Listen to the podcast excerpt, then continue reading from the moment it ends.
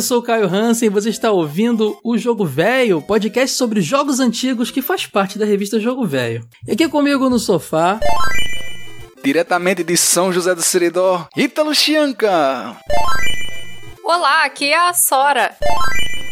E eu sou o Ed Tasaka, o velho. Então pegue seu mapa, porque hoje vamos relembrar os mundos dos videogames.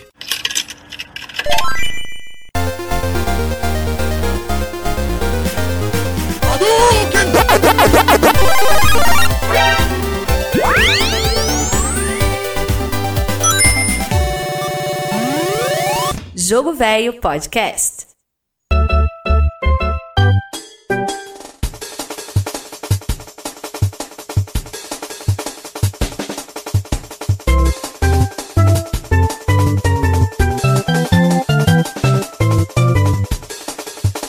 Mais um podcast pra brisar. Aqui é pra gente bater papo e brisar, viajar, relembrar os mundos dos videogames que a gente conhecia. Porque videogame é arte, videogame é cultura. Assim como a gente lê um livro e a gente consegue embarcar mesmo naquele mundo que muitas das vezes é até uma coisa que não é realista, uma coisa mais lúdica que o criador, que o autor cria, um, um filme, uma série, um desenho animado, tudo isso, um gibi, o videogame funciona igual. Ainda mais hoje em dia que você tem mais possibilidades de, de, de se sentir dentro daquele mundo, né? Mas desde antigamente isso rolava. A gente conseguia idealizar aquele universo que o criador da história do jogo pensou, né? E muitos mundos se tornaram, inclusive, mundos que foram pro cinema, foram pra TV, foram para livros, foram para gibis de tão ricos que eram. Videogame é arte sim. Caraca. Vocês concordam comigo, né? Não, não, não, não, não, não, não, não, Totalmente. Eu tô interessado nessa tua narrativa. Continua, tá bonito ele falando hoje, não tá, gente? Ah, tá. E- Tá, ele, tá. ele treinou, hein, Cara, essa tá introdução um aí. hoje, gente. Acho que tu tá lendo isso aí, É. Caio? Tiro da cabeça. Tô não, tô não. tô- hoje eu tô criativo. Eu dormi, eu acordei meio-dia hoje, gente. Tava precisando dormir, eu acho que era isso. Hoje é feriado no Rio de Janeiro nessa gravação, Corpus Christi, eu acho, né? acho É, que é isso. Corpus Christi. É. Dormi, acordei meio-dia. Quando você dorme de verdade, a cabeça criativa é outra coisa, né, gente? Caraca, nossa, gente. P- Podia cortar ali e lançar, tipo, só isso aí é o podcast, essa introdução bonita. Pô, até a voz ficou essa. Mas não, mas não é verdade. A gente não conhecia. A gente dava. a gente- talvez a gente não desse tanta importância na época. A gente. Eu, pelo menos, era muito esse garoto de dar start logo pra jogar o, o gameplay da parada. Jogo de plataforma era muito isso. Mas algumas coisas me pegavam a ponto de eu ficar, caramba, que doideira. Muitas. Eu só fui perceber toda a riqueza da parada, do jogo, do mundo, depois de velho, revisitando. Porque uma coisa é você jogar um joguinho quando você é um garotinho de 6, 7 anos, outra coisa é você com 30 jogar de novo esse jogo. Você pega outros aspectos do negócio, né? É muito interessante isso. Por isso que nostalgia é legal e revisitar as coisas é legal também. Agora, eu vou começar então, um papo puxando um mundo aqui. Aí vocês vão na rabeta aí, vocês vão puxando os mundos que vocês gostam também, vão batendo papo. Eu acho, gente, que na maioria das pessoas que pensam em videogame, da nossa geração ou não, quando pensa em mundo de videogame, a primeira coisa que vem na cabeça é o reino dos cogumelos do Mario. Vocês concordam comigo? Data Vênia. Com Com certeza. Não, discordo. Ah, Não, Ed, com mas você, certeza você é é. hipster. Não, não, não é. Os dois falaram, os três falaram ao mesmo tempo. O Ed vai O trazer o, se vira, o, o, jogo, o jogo do MSX Não, ele vai aí. trazer um mundo lá do MSX, é. Não, É, o Ed vai trazer um jogo que ninguém conhece do MSX. Ah, é o 5798X de navinha que eu jogava com meu pai no MSX. Inventei agora. ouvintes, existe uma implicância contra mim. Só que, ó, pensem nisso, hein, gente. Ouça os outros episódios e pesquem aí que tem implicância contra mim. Ó que maldade. Não, mano, sabe? Então, Ed, antes Vou de um falar de reino do bonito. cogumelo, o que, que vem na sua cabeça aí de, de mundo primeiro? Fala você então, fiquei curioso. Mais do que o reino dos cogumelos, o mundo dos cogumelos, Cainho. Ah, Ah, tá. mas aí ele quer acabar com a gente, né? Porque o reino dos cogumelos é uma fração do mundo dos cogumelos. Entendi, entendi. Mas isso aí, sabe o que foi? Foi só uma falta de conhecimento desse seu colega aqui que não sabia que tinha essa, essa amplitude Não, toda. você sabia. Lembra que a gente fez, Eu ó, achava que já tava englobando o tudo. episódio. eu insiro um número aleatório aqui, porque eu não sei de cabeça. Do Super Mario World, por exemplo. Onde se passa esse Ah, é joguinho do verdade. Mario? Né? Eu ia falar sobre isso, que era um outro reino, mas eu não sabia que tudo isso estava dentro de um mundo dos cogumelos. Mas vamos, vamos nos- apegar primeiro naquele primeiro. do- dos primeiros Super Mario Bros. ali, que a gente vê aqueles elementos pela primeira vez, aquela psicodelia louca que tinha naquele. Cara, que mundo doido, né? Porque o que, que eu entendia no Super Mario Bros? É, e- o Mario e o Luigi, eles são realmente encanadores do nosso mundo que chegaram no reino dos cogumelos entrando pelo cano. É sim, isso que eu sim, a entendo. primeira impressão que eu tive também foi essa. É isso, né? É isso. a- Mas ele. E e se esse cano só leva pro esgotinho que fica ali embaixo, ele tava consertando, ele acabou de consertar e ele subiu.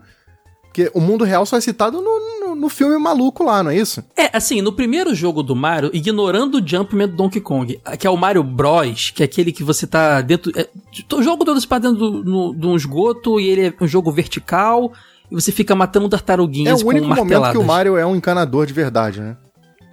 Exatamente.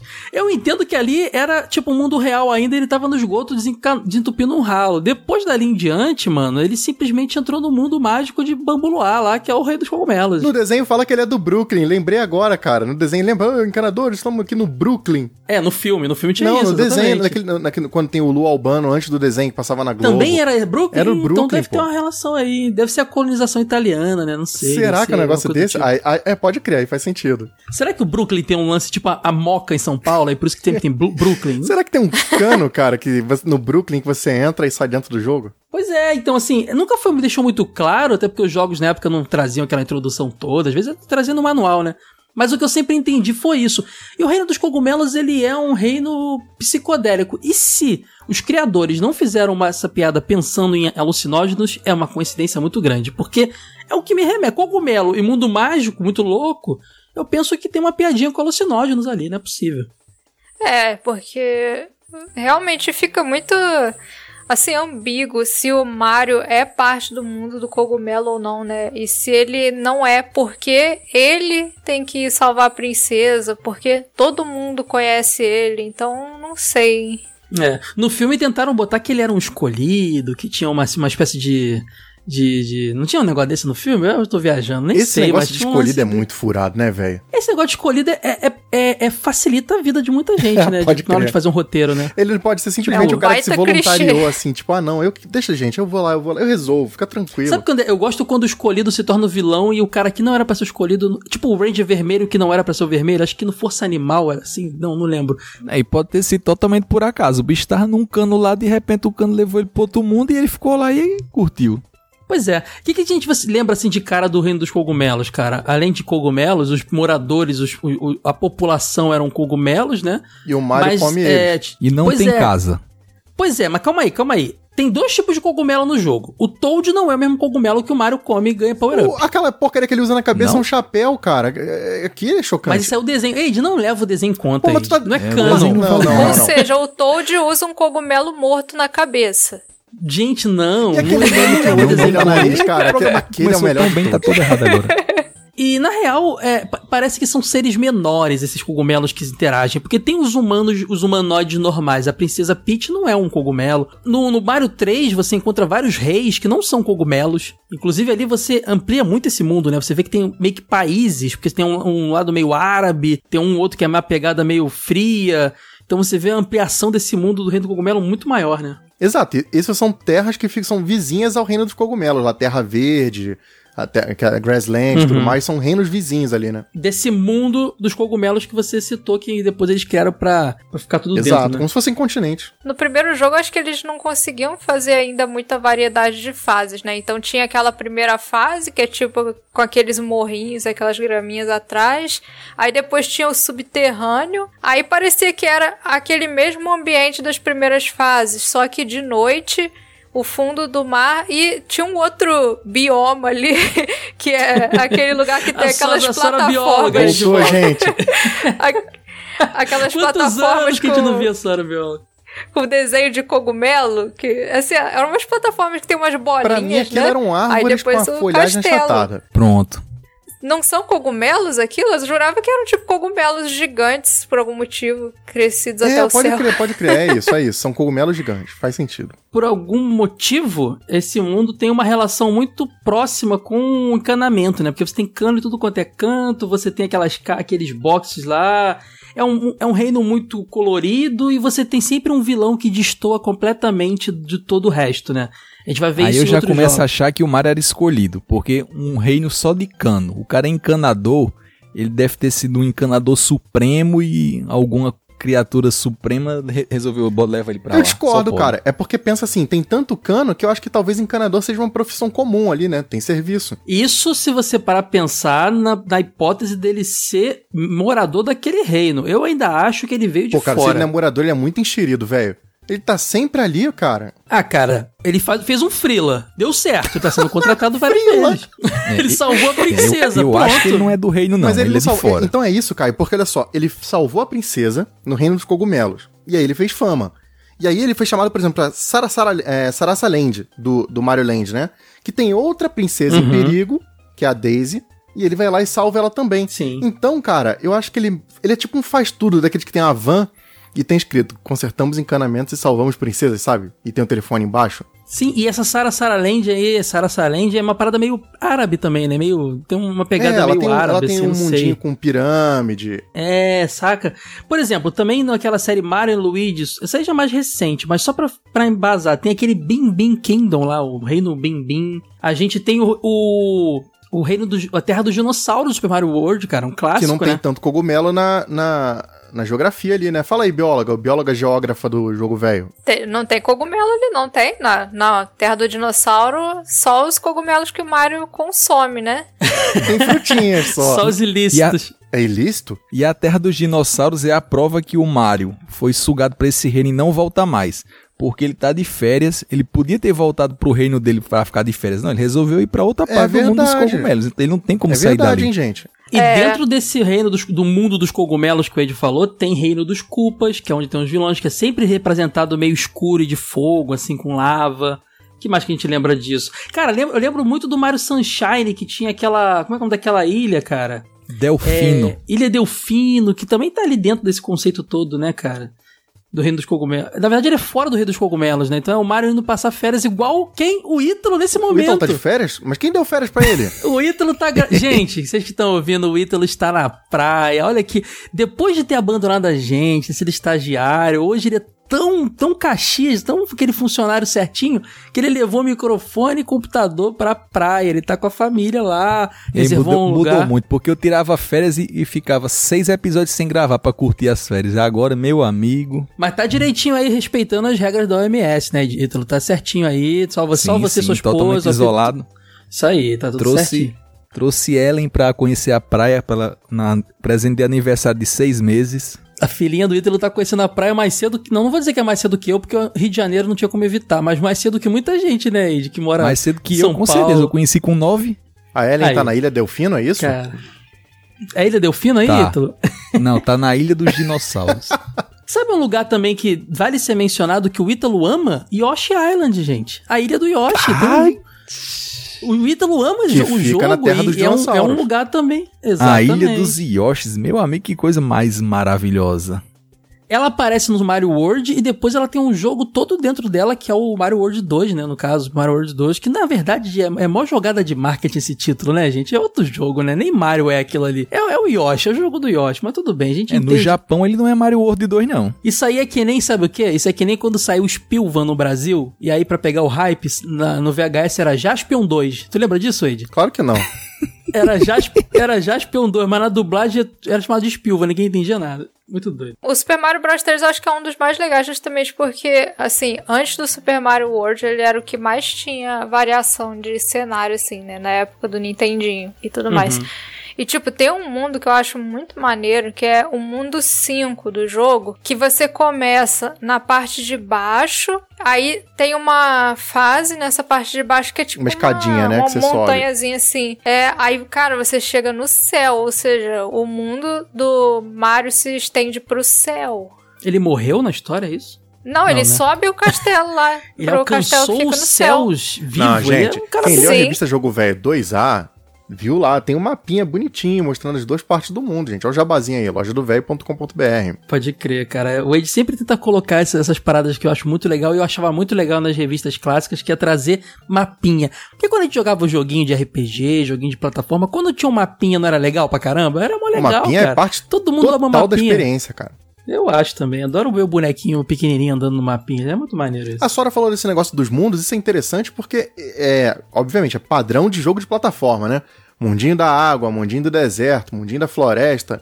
Mas mesmo assim, o Mario ele tem uns negócios criativos, né? Tipo, o mundo gigante. Cara, isso é, É, da hora. é e esse muito treco legal. volta no Mario 64, né? O mundo gigante, assim. Isso é da hora. Volta. O Mario 64, ele é muito interessante porque ele, quando traz o Mario pro universo 3D, ele não vem com uma coisa nova. Ele pega que tudo que já tinha sido feito antes, ele, ele reformula pra aquele conceito, né? Eu acho isso importante, cara. Porque ele é o ponto de partida pra muita coisa, né? Você imagina se fosse uma coisa tipo Mario Sunshine em seguida, é loucaço, é outro Pô, mas- conceito. Se fosse um Mario Sunshine no 64, eu acho que teria, não teria Mas me sido deu tão uma legal. dúvida aqui agora. Porque você começa no castelo da Peach, que fica no reino dos cogumelos. E as telas que você Uhum. entra, que você entra pelos quadros, será que aquilo ali... Realidade paralela, É isso? Ed, aquilo Ah, ali é gente. buraco de minhoca, eu acho. Que isso? Tanto é que ele se transporta pra outros universos ali, cara. Aquilo ali são mundos fora. Eu acho que aquilo ali são outras realidades. Pô, maneiro. Isso fica muito claro pra mim. Porque senão você não vê uma viagem física pro negócio. Fica e você vai muda pra lugares com conceitos tão diferentes que a única explicação é que ele tá se teleportando pra outras realidades, sabe, outros mundos. É tipo, tipo o espelho da Alice, né? Que ela passa Uhum. pelo espelho e vai pra um mundo assim totalmente diferente. E era muito mágico isso, né? O efeito era bacana.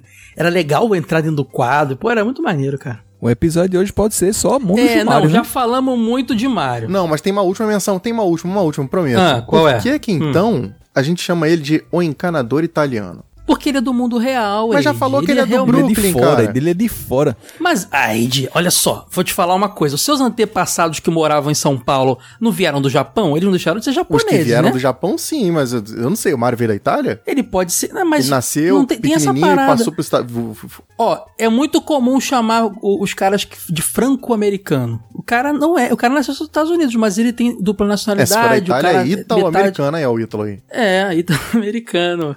Ele pode... Mas que o cara é, da, é do Brooklyn é coisa do filme, porque às vezes ele entrou em um cano lá na Itália Mas, e gente, o filme foi autorizado pela. Nintendo, gente. Eu, eu- não, tem que valer. Esqueça eu esse sou, filme. eu sou homem. de Bangu, mas, eu, mas eu- o pessoal fala Caio da Praça Seca, porque é onde eu Ah, estou. pronto. Quem fala É. Caio da Praça Seca, gente?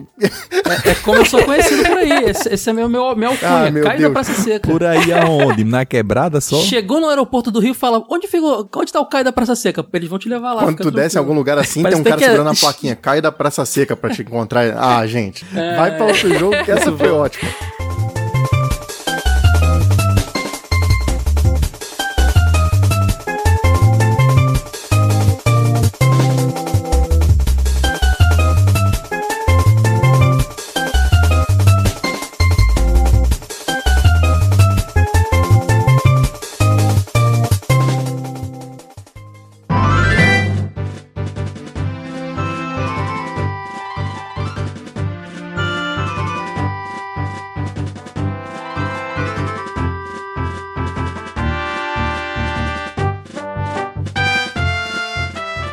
Está ouvindo o Jogo Velho Podcast.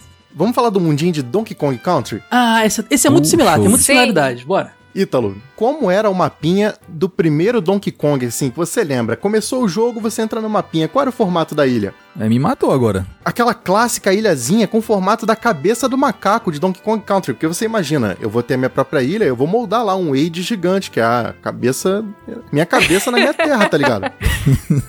Só uma dúvida. É um, algum momento é, é citado o nome desse, desse lugar? Sim, sim, Donkey Kong Island, pô. Pô, o cara é tão bom que o nome do, do lugar Exato, tem o nome né, cara? dele. Cara, mas- mas você acabou de falar, cai da Praça Seca, cara. Por que o Donkey Kong não pode? É, o cara é meu, é meu. Eu me inspirei nele, viu? Mas tem uma parada que é maldade nessa história, porque ela tem o formato da cabeça do Donkey Kong até a época do 64. Depois dali pra frente eles ignoram e não, não, é uma ilha normal, gente. Sinto muito. Acabou. Vão lá e derrubam o macaco, velho.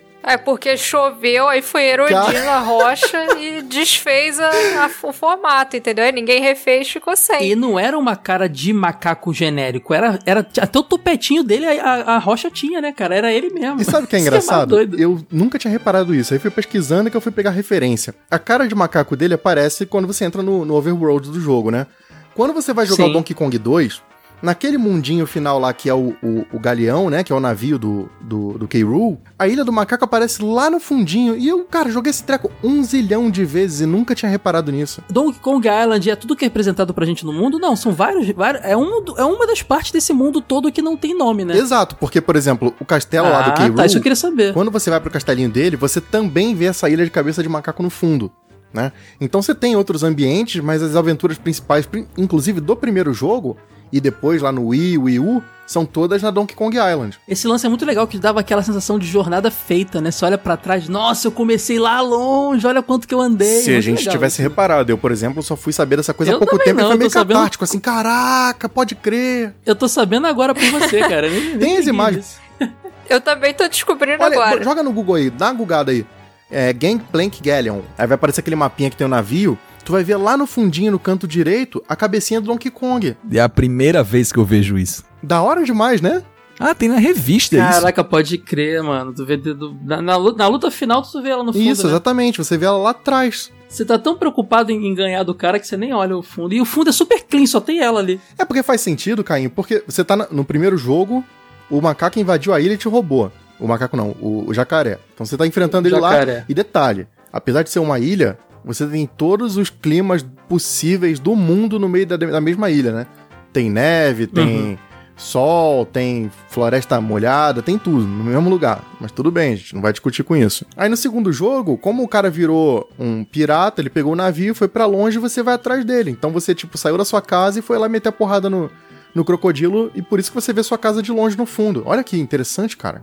Pode crer. É. Pode crer. E aí no Donkey Kong É. 3 eles falam que você tá na ilha ainda, pelo menos o começo do jogo, né? Só que numa outra parte da ilha, tipo na parte de trás da cabeça dele. Então olha aí a história se fechando. E aí quando você passa pro, pro Tropical Muito Freeze, massa. é a mesma ilha, mas eu vou, eu, vou, eu vou acreditar na versão da Sora, que houve uma erosão muito grande, com chuva e tudo mais. Deixou de ser a cabeça dele, só que alguém me explica por que que nasceu um vulcão no topo do bagulho. É, cara, aí, aí você tem que entender que o, o, o criador, o, na- o, roteirista, ele tem o poder de- de Deus, né, cara, na história, em qualquer história. Então ele pode fazer o que ele quiser, ele pode botar vulcão onde não tem, ele pode sumir com pedra e botar pedra. A gente acredita. Cara, um dia eu vou ter uma terra com meu nome Aidland, assim, sabe? Eu vou botar minha cabeça grandão. Ai, meu Deus do céu. Vai morar ninguém lá. Só Ô, você. louco. Sacana. manda um aí, Sora. Manda um mundinho maneiro aí pra gente. O mundo. Ai, caramba. O. Ah, nossa. Ô, Sora, não- Hyrule de Era esse o Legend of tema? Zelda. Eu não sei. eu- Não, O Vai mundo. trazer Não, é porque eu desgraça, tava ó. em Já dúvida. até um senti cheirinho. não, eu já escolhi. Tô o zoando. mundo de A Link to the Past. Ah. Eu ia, Esse eu não ia podia puxar faltar. Hyrulezinho. Tava na eu minha fiquei listinha em dúvida também. justamente porque eu sabia que alguém ia querer falar ele. Não, era, era a minha próxima opção. Um beijo pro Edu aí, nosso Era a minha única opção. Cara, na verdade, o mundo de Link to the Past é o mundo de 99% dos jogos, né, cara? Quase tudo se passa em Hyrule, né? Que é Sim. o típico mundo de RPG. É, é mágico, meio medieval, né? Mas ele tem os seus elementos que, que fazem ser só ele, né? Isso é muito legal. É, não, assim, apesar de já ter ali uma, um primórdio dele no primeiro Legend of Zelda, né, que a gente até comentou recentemente em outro podcast, não muito tempo atrás, é essa versão pra mim é meio que na minha cabeça, claro, é a definitiva, sabe? É a que mais marcou, foi a que mais ficou na minha mente, foi essa versão do jogo do Super Nintendo. Que ela é bem ampla, inclusive ela, ela, ela tem aquela jogada de outra realidade paralela, tá? quando você vai para o, o- outro lado do espelho, digamos assim, também do jogo, né? Que deixa É, ela cada tem o Dark maior. World, Exatamente. também expande mais, porque aí quando você vai pro, pro Dark World, o, o mapa já sofre algumas alterações, né? Como se fosse assim, o dobro de tamanho do que o mapa realmente tem inicialmente. E, cara, eu acho muito legal esse, esse mapa dele, porque você abre ali no, no início do jogo, quando você não explorou quase nada. Aí você vê aqueles cantinhos, tem um lugar que tem uma. Tem um quadradinho que é uma casinha, tem lugar que é tipo uma entrada de uma dungeon, e você fica doido pra ir lá pra descobrir como é que chega lá, o que vai ter ali. Então, pra mim, esse é um dos, uma das imagens de mapa de videogame mais marcantes, assim. E é um mundo muito legal de explorar, né? Porque tem muita coisa, tem muita entrada escondida, tem aqueles lugares que são sempre muito curiosos, né? Que Legend of Zelda sempre tem muito disso, de você explorar, descobrir segredo, de você é, bater num arbusto e ter uma caverninha onde você vai encontrar alguma coisa por baixo. Foi um dos primeiros mundos de videogame que eu tive a sensação de mundo mesmo, porque você tá num ambiente. Isso até no, no- no- falando aqui de todo, até do Ocarina também, falando de, de, de Hyrule como geral. Você tá num, num, num reino, né? Num ambiente, num, num mundo ali, num país. Vamos, vamos pensar em continente. No continente. E você tem várias raças vivendo ali, e cada uma tem suas regiões. Tem os Dekus, tem os Gerudos, tem os Hylians, tem um monte de gente ali, né, cara?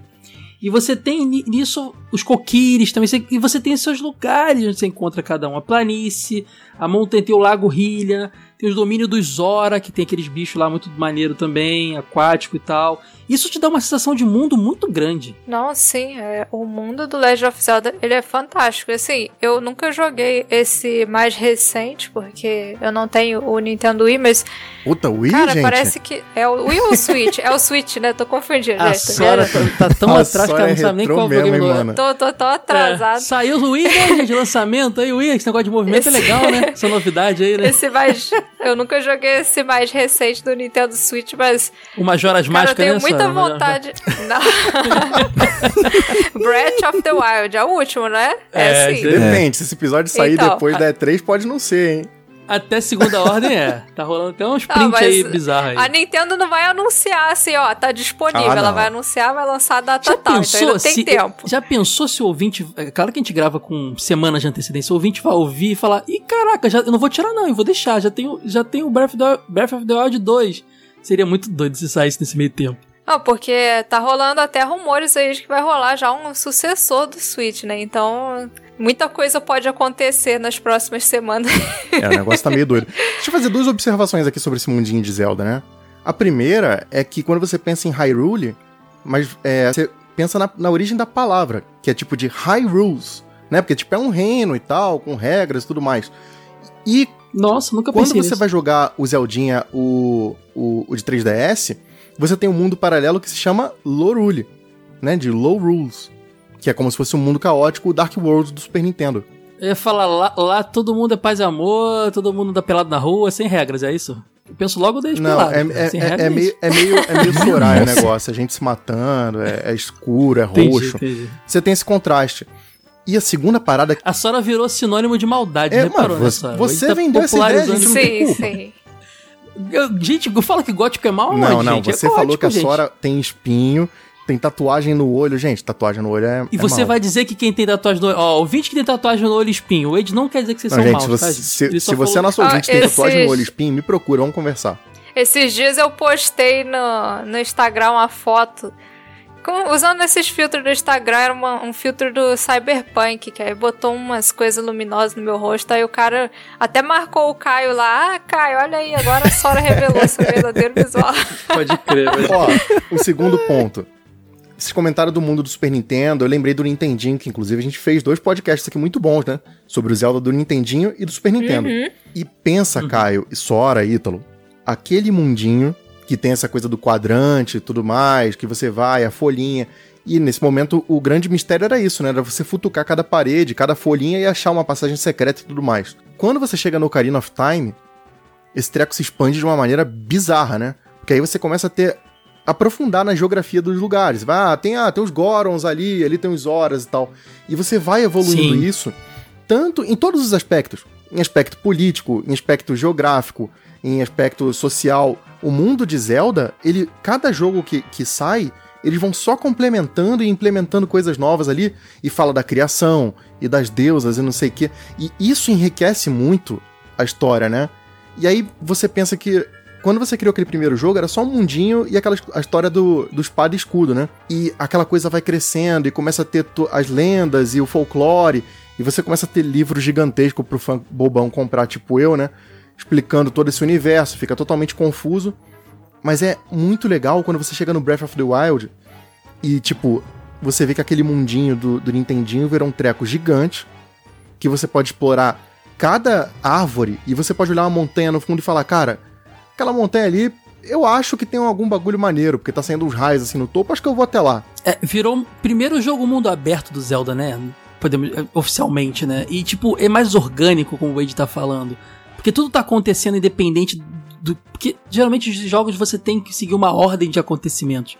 Ali não, o Wade falou, tá saindo uma fumacinha aqui, mas também tá acontecendo outra coisa lá, você pode fazer cada uma na ordem que quiser. Se deixa mais orgânico. E um mundo que já era tão rico no Super Nintendo ver desse jeito é muito interessante. É, cara, porque mesmo, pensa cara. comigo assim, você tem um joguinho de plataforma que a gente comentou. Não vou cobrar isso do joguinho de plataforma, mas imagina, Uhum. o Mario tá no mundinho da neve. E ele tá com a mesma roupa que ele anda no mundinho do deserto, no mundinho da água e tudo mais.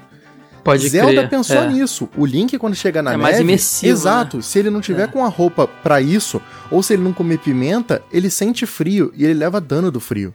Né? O Uhum. mu- cara, É, o mundo começa a afetar o exato, personagem, cara. Então aquele né? treco tá gente vivo. pensa em mundo, a gente pensa muito em geografia, né? Mas mundo não é só isso. O mundo tem toda a, a flora e a fauna da região, tem, tem clima, tem características muito maiores do que tem, tem é, é, população, tem cultura, e a gente começa a ver isso acontecendo cada vez mais forte. Se bem que. Quando eu, por exemplo, quando eu jogava lá no, no Ocarina of Time no 64, eu já notava umas coisas interessantes.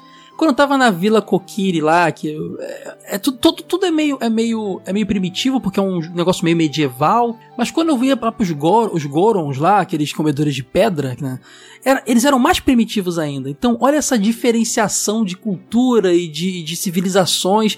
Isso, se- con- estru- isso estrutura muito mais a ideia de mundo do que qualquer outra coisa que a gente tinha Não, visto. e eles ainda subvertem isso, cara. Porque, por exemplo, se tem jogo que aquele mundo tá inundado. E aí o que acontece? Todo mundo se locomove de barquinho. Ou de trenzinho. Ou então você tem um. De repente você leva aquilo pro céu e todo mundo vai, vai pro Skyward Sword, que você tá lá no céu e tal. Tem o um, mundo paralelo, que você vai e é basicamente a mesma geografia, só que com mudanças de elementos e tudo mais. Então, cara, é, Hyrule é um negócio bem complexo, cara, em todos os aspectos. Você sabe, Eide, quando eu sugeri esse tema, eu sugeri pensando no Hyrule. Eu pensei, quero falar de Hyrule. Vou fazer, aí eu vou fazer episódio de mundos, e aí comecei a pesquisar outro. Ah, legal falar do Reino do Cogumelo.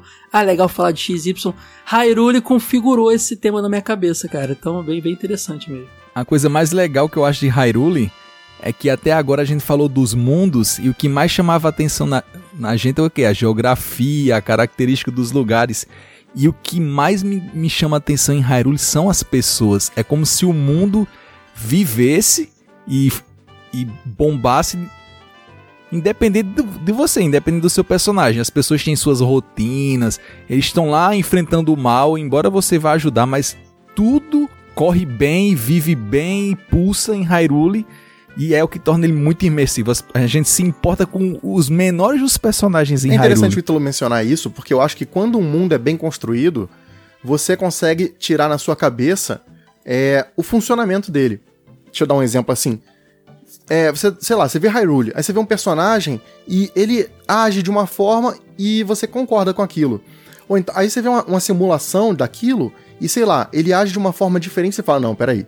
Um personagem do mundo de Zelda jamais agiria dessa forma.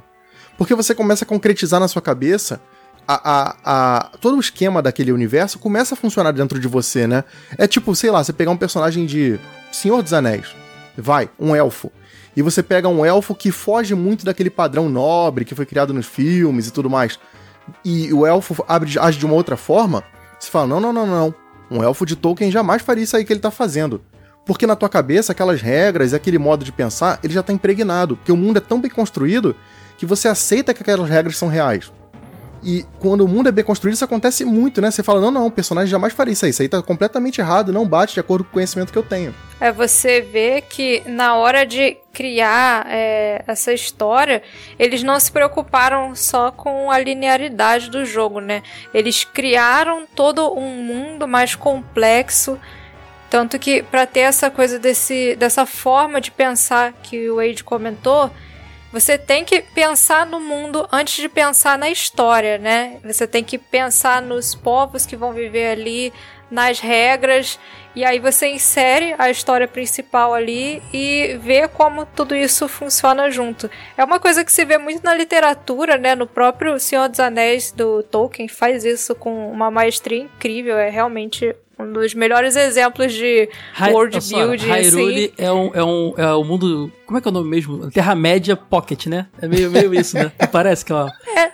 Tipo assim, não, não é tão complexo. ser, cara. É, pode crer. É, não é tão complexo, porque no videogame você não tem tanto tanto detalhe pra desenrolar isso, mas aí você vai você vai colocando essas coisas em detalhes menores, em um diálogo que às vezes é opcional, ou então só mesmo em, em eventos que acontecem na história, você começa a conhecer um pouquinho mais sobre o funcionamento de um determinado grupo, essas É engraçado coisas, pensar né? nisso porque a pira do Tolkien não era criar a história, né? Era criar o universo, a língua e tudo mais.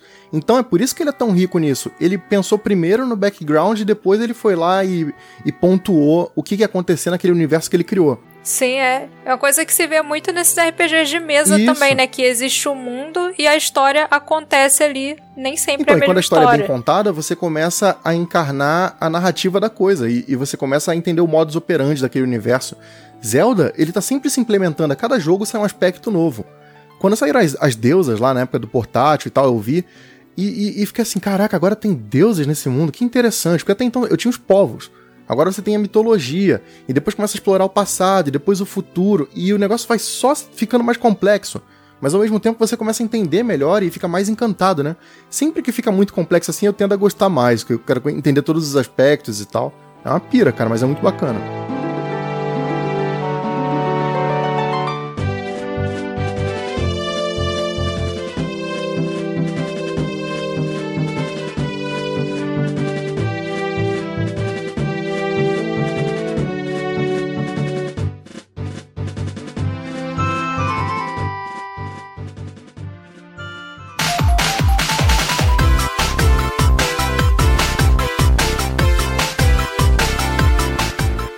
Ah, vou agora puxar um mundinho mais colorido com um cara de videogame que é o mundo do Sonic. Hum. Bem lembrado. Mundo do Sonic. O mundo do Sonic tem um nome? Porque no desenho animado e nos quadrinhos ele foi aprofundou esse ponto, mas nos jogos eu não Qual me que é o nome na- no um desenho? Porque no jogo, ele nasceu na Ilha Christmas. Que inclusive é um local que existe no nosso mundo. E é um mundo muito chamativo, né? Muito colorido, que tem coisas de, de floresta, que tem toda aquela diversidade que a gente já estava acostumado com os mundos de plataforma, com ruínas, com o que fosse mais clichê, só que com aquela carinha do Sonic. Só que uma coisa que sempre me chamou muita atenção é o fato de que é como se tudo fosse interligado. O fato de ter muitas rotas, você poder explorar o cenário de diversas maneiras diferentes, mas que tá tudo interligado. Uma fase acaba aquele ato, já leva pra outra. Só o que eu achava muito deslocado era o Robotnik. Ele não Coitado. casa com, com o mundo do Por que, Sonic. que ele é deslocado? Só porque ele é gordo? Que maldade. Não, são animais, só tem animal. Eu acho que o que, o que parece muito, muito engraçado ali é o fato de que o mundo apresenta apenas o Robotnik como humano. E sempre me, me passou a ideia de que ele era meio que algo remanescente dos seres humanos e que tinha esse lance de, tecnologia, de, de criar robôs e tudo mais, e a natureza lutava. Depois, com a, a chegada do Sonic 3D lá no Sonic Adventure, que até tem essa brincadeira hoje, né? Tem o Sonic Classic, o Sonic moderno, e até fazem jogos com eles interagindo, o Sonic Force foi assim, Sonic Generations e tal. E, e depois o, jo- o mundo muda completamente, você começa a ter uma, uma. O Sonic Adventure é um mundo normal, né, cara? Com banco, com, com shopping, com cassino, com gente na rua, ser humano. Fica uma coisa muito Me confusa. parece um né? pouco mais futurista, né? Talvez, É. eu acho futurista, mas não levemente em Mas o comparação cassino outras já coisas. teve desde o Sonic 2, né? Desde o primeiro, na verdade, você tem aquela Spring Yard que é, lembra mas um era um pouquinho, né? É, mas não mostrava ser humano. Eu não sei, parece que ficou realista demais. O que o filme, Era como se fosse um- só um cassino antigo que ele passava por ali, mas não, que não tinha ninguém. diferente de Hyrule no Zelda, o Mario eu não sei, porque o Mario é tão nonsense que fica mais fácil. Mas o Sonic perde um pouco a consistência, você se perde. Eu acho que é por isso que criaram essas duas linhas do tempo, né? Do Sonic Classic e Sonic Moderno. Porque realmente é muito diferente. A ca- A cada novo jogo não é muito respeitado, assim. O Ed falou lá atrás de, de regras que os mundos trazem. Que você fala, ah, esse personagem não agiria assim. Porque você... O Sonic é um caso, na minha opinião, Sou muito fã de Sonic, vocês sabem, mas é uma minha opinião um caso ruim, que mostra isso de forma errada. Posso assim. explodir tua A cabeça? cada novo jogo eu não me sinto em casa assim, ah, eu estou no meu mundinho de sempre, não sinto. Posso explodir tua cabeça então agora? Se liga Hum. nesse papo. Tem um- uma edição especial do, do Sonic Adventures 2 chamada Birthday Pack, que ela vinha junto um livretinho. E nesse livretinho, eles contavam uma história fictícia que era meio que rolou um documento interno da SEGA do Japão para tentar ambientar como seria a criação do Sonic. Então eles criam uma escritora e tudo mais, e falam que tinha um, um aviador que tinha o cabelo eriçado e tal, que ele também era conhecido como Sonic, e eles adaptaram essa história para criar o personagem. é, quando eles falam que o personagem nasceu na Christmas Island, essa era uma ilha que em tese existia, que fizeram testes nucleares, o governo americano, vários testes nucleares, e é por isso que não tem seres humanos e só tem bichos lá. Que doideira. Entendeu? E É tipo um futuro é, distópico, não, é, então. não é bem isso, porque é tipo, uma, é tipo uma, uma grande floresta onde parece que outrora teve ser humano e agora não tem mais. Inclusive, o sobrenome dessa, dessa, dessa escritora é Garnet. E tem uma personagem nos quadrinhos que ela usa o mesmo sobrenome, que é tipo, vamos brincar com a história maluca que o Sonic tem. Dá pra achar esse PDF na internet contando essa história, inclusive, e é um documento oficial da SEGA. É, mas isso é só um. Isso é um documento, mas nunca foi com- é, entregue comercialmente nos produtos da, do Sonic. é uma coisa meio interna, é um guia pra eles, né? Essa história da Mary Garnet, ela é contada nesse livretinho que foi numa edição especial do Sonic Adventures. É oficial. Esse lance todo de. de, de, de Sim, de- essa história- nuclear tal. Não, não a história da, da arma nuclear, mas é porque Christmas Island é um lugar que existe de verdade. E isso é, o que- é- é- é o que aconteceu. Então você associa. Mas a história do aviador e da escritora, isso, isso é oficial. E um outro lance engraçado é que eles falam que o Sonic nasceu, e até o Yuji Naka já, já falou isso em entrevista, Caio. Ele fala sobre a Christmas Island em algumas entrevistas que ele já deu, falando sobre a história, que o Sonic nasceu lá, mas ele, ele é um personagem do mundo, né? Então, foi o Ítalo falou do, da, daquela coisa da, da Terra ensolarada e, e das ruínas e tudo mais. Eu até achei engraçado, porque esse ambiente, apesar de ser comum nos primeiros jogos do Sonic, o Sonic 1, 2 e 3 não se passam no mesmo lugar, são três ilhas diferentes. E elas têm nome, tem a South Island, a West Side Island e a Angel Island. Até eu acho que o primeiro mundo do Sonic 3 se chama Angel Island. Então é mencionado, tem essa diferença geográfica. a- O pessoal da fandom até faz mapinha com as ilhas separadas, mostrando onde fica uma e a outra. Cara, a galera dá uma explorada bem doida nesse mundo do Sonic. É, mas eu acho que Sonic tem uma, uma inconsistência na apresentação do mundo, sabe? Eu acho que não tem esse carinho, esse cuidado com respeito à respeito à, à mitologia do negócio. Cara, é, é- é- tem mesmo, né? E talvez o que você falou é interessante, da distinção do Sonic pequeno e do Sonic 3D. O que a galera não, não, não entendeu até hoje, e cara, óbvio, por conta dos jogos do Mega Drive, por que que botaram um ser humano no mundo do Sonic sem ser o Robotnik? E mais, por que que o Sonic beijou um ser humano? Mas isso é Mas é, esquecível, né? é Isso aquele muito lance da esquecível. regra do mundo. A gente foi criado no mundo que você só tem os bichinhos mecânicos, o Robotnik e o Sonic, e os amiguinhos dele que parecem com ele. Aí de repente, do nada, você faz uma virada, bota um ser humano, o Sonic beija esse ser humano, quebrou as regras que você já estava acostumado. E você fala: não, não, no mundo do meu Sonic ele não beija ninguém, não, mano. Que isso? Ele beija a Amy Rose e olha lá. Né? É um- é exemplo que a gente acabou de falar. Cara, Eide, achei. Você me perguntou lá no início do negócio do Sonic, o nome do mundo apresentado pro Sonic, na, tanto naquela segunda série lá, o, o que tem a CL e tal, que é a mesma história dos quadrinhos da arte, se chama Mobius. Planeta Mobius, que é uma idêntica Terra, é, uma- é um, é nome para que eles usam pra representar a Terra deles. Que não é canon, porque a gente sabe que a, a mitologia dos jogos não é a mesma dos quadrinhos barra animação, né?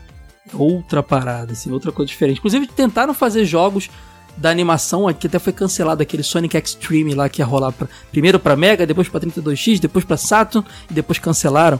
Ia ter personagens do Sonic, do- da animação do Sonic. Então é Mobius esse Sonic dos quadrinhos aí, do planeta dele. Depois eu vou te mandar pra você ver a imagem dos mundinhos do Sonic todos interligados, assim, as três ilhas, porque a Angel Island fica no céu. A ilha. Você lembra que no Sonic do Master System mostra a ilhazinha no fundo e cada fase que você vai passando, você vai andando no mapa, tipo Donkey Kong? Então, eles fizeram isso e juntaram, né? Porque a ilha do, do Sonic 3 aparece lá no fundo no começo do jogo e tal. Cara, e é muito doido porque essas teorias de juntar as ilhas vem tudo da cabeça do fã. O cara tem a vontade de ter aquilo ali unido pra criar um mundo maior e tal. É como se ele quisesse criar uma coisa meio Hyrule evoluindo no Isso Sonic. me lembra.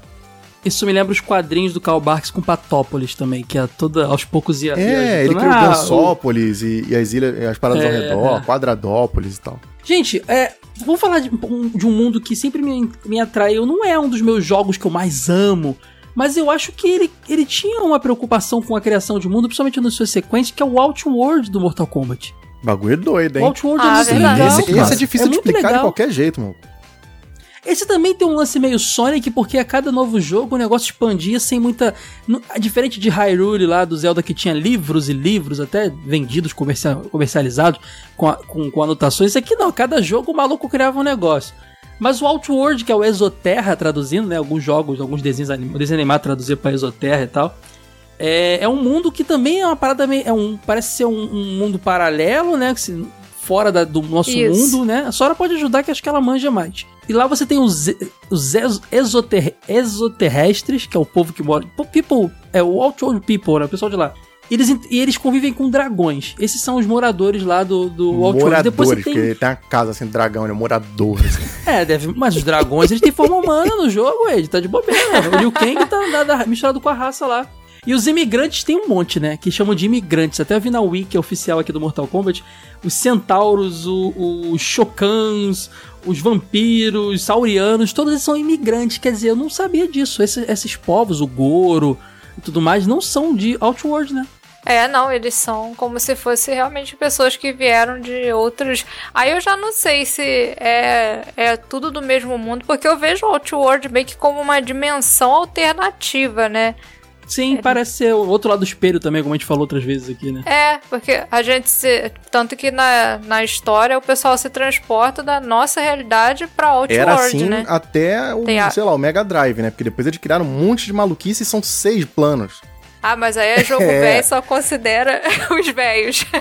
A, Sora, a PS2 Sora quando baixo, quer viu? Não sair. quebra sua regra, não. Quando a Sora quer fugir da, da, da, da situação difícil, aí ela recorre à nossa. Não, é jogo velho, Age. Aí não, não quero mas, cara, saber, não. é- Não vou. é- é- a, a história, ela tava indo bem. Era lá, o nosso mundo e o outro mundo. E eles estão guerreando e quem ganhar pega o controle do outro e tal, e beleza. Aí, eu- cara, eu não entendo. O cara olhou assim e falou: não, isso aí tá muito fácil. Vamos criar outro. E vamos criar outro. Aí são seis. E depois inventaram que era tudo um só que se dividiu. Mas o Outworld é o único que eu acho que é maneiríssimo, assim, e tipo, tem aquela coisa do mundo. No Mortal Kombat 2 você tá lutando no Outworld, tem aquele cenário da hora e tal. Depois foram inventando um monte Uhum. de maluquice, degringolou legal, cara. Acho que agora tem até vampiro lá no negócio. Tem vampiro. Tá, E tem lugares, assim, definidos. Isso é legal. Tem a Fortaleza do Shao Kahn, tem o Yang Island lá, ilha lá. Tem vários lugares, assim. Isso que é legal. Eu quis falar do Outworld porque é um. Também passa uma ideia de mundo muito grande, porque você cita regiões, cita povos, cita lugares, eles se deslocam. Na- na- não no jogo em si, porque você tá só lutando, mas quando você lê sobre, né? Quando você consome outras mídias relacionadas à, obra, assim, é bem legal, cara. Eles exploram bem o mundo. Diferente de Street Fighter, que é, é o nosso mundo, né? Então não tem muito o que falar, né? O que, que você vai falar aí? É, Então fica. é, não Depende, tem como a gente depende, citar. Vamos, vamos falar da Terra agora? Tipo, não tem por que falar da Terra, porque, tipo, é, é- é mais interessante pegar esses mundos que são to- totalmente originais, né? É, no Street Fighter até os locais são lugares da Terra normais. Mas é. você tem jogos que criam cidades dentro do nosso mundo real, né? Tipo, sei lá, The King Isso of é Fighters verdade, criou tipo- a cidade lá do Fatal Fury, né? Que é o, a, a South Town. Ou então o próprio Final Fight e Street Fighter criaram Metro City. Né? Tá no nosso mundo. É dentro dos Estados Unidos, eles falam.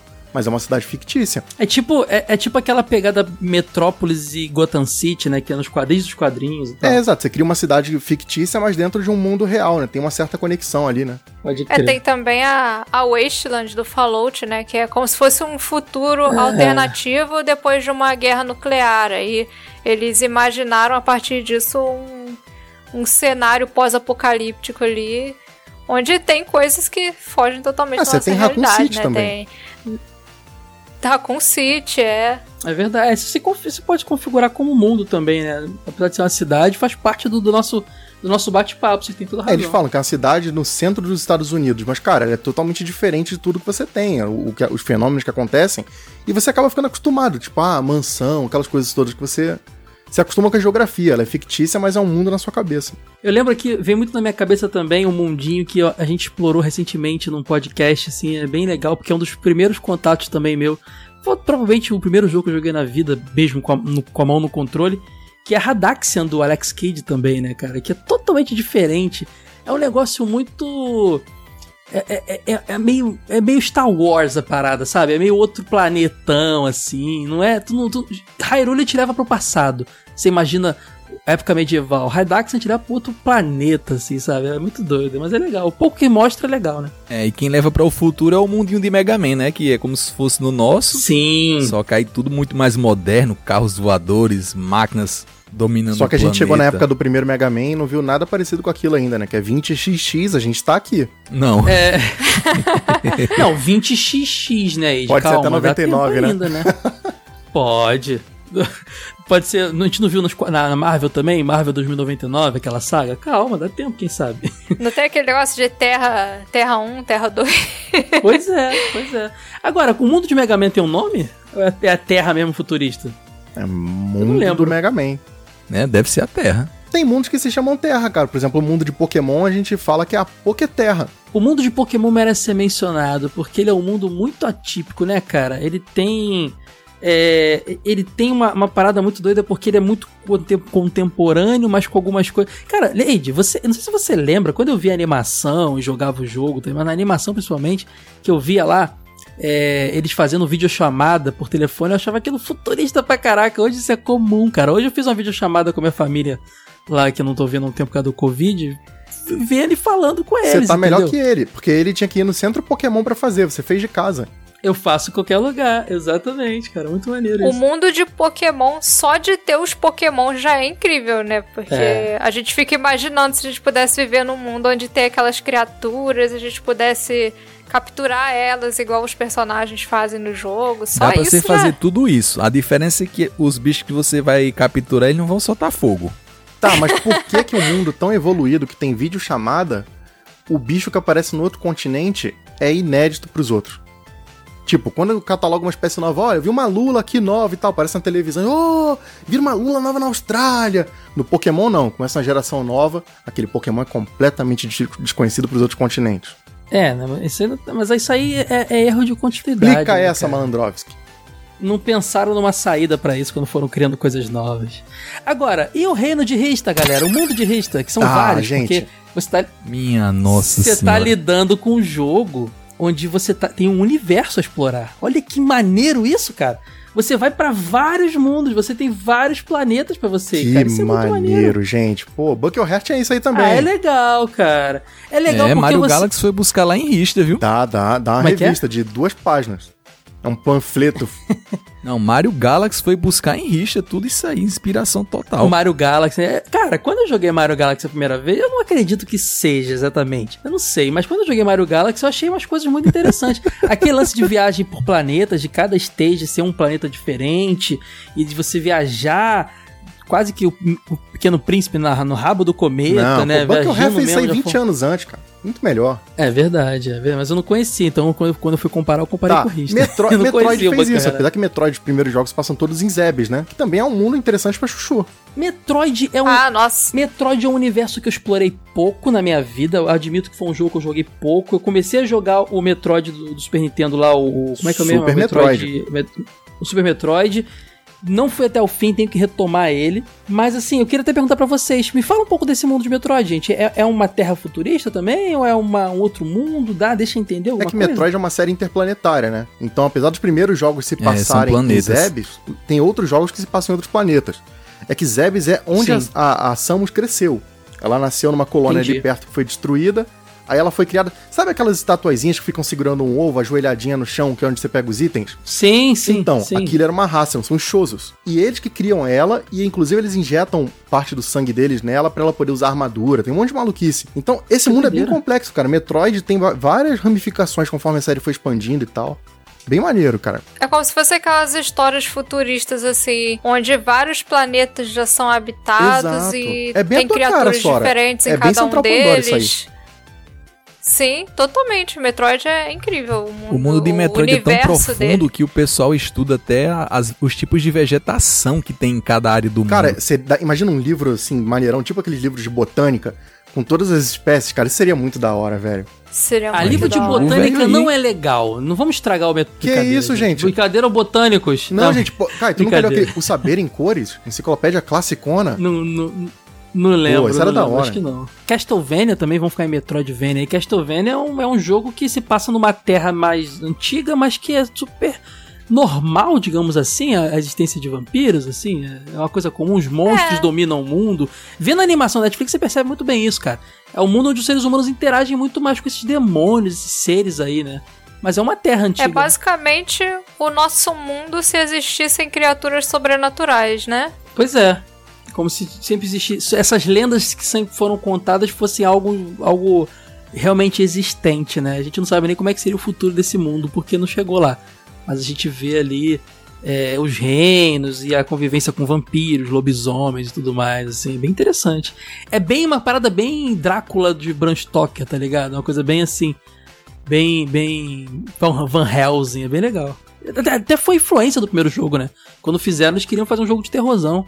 E depois o negócio foi ampliando até chegar no Symphony of the Night, uma mitologia muito mais complexa, mas início era fazer um joguinho mesmo de estilo Van Helsing, vamos matar vampiro, vamos matar o Drácula. Nesse sentido aí de, de ter um mundo povoado por vampiros, teve um texto recente da Sora que vai sair numa revista que fala sobre um mundo povoado por vampiro, lobisomem, tudo isso, mas que é bem parecido com o nosso, né, Sora? Que foi quando você falou do Master of Darkness. Isso, também. O Master of Darkness ele segue a mesma linha do Castlevania, só que ele já acontece ali numa era vitoriana, que foi uma coisa que o Castlevania veio explorar bem depois. Então, e é um mundo mais É, parecido, bem parecido com o nosso, né? Guarda bastante semelhança com a nossa própria era vitoriana. É, sim, tanto que aquela- ele até tem um pouco daquelas lendas, assim, na. da dessa coisa da lenda do vampiro, que você não pode convidar ele pra entrar na sua casa, né? Que você espanta o vampiro usando alho, essas O coisas. vampiro é não muito no educado, jogo né? em Esse si, negócio é muito doido mas de convidar sempre na achei. capinha. Na capinha dele, na versão brasileira, tinha todas essas coisas da lenda do vampiro, assim. Tectoy, né, gente? Por amor.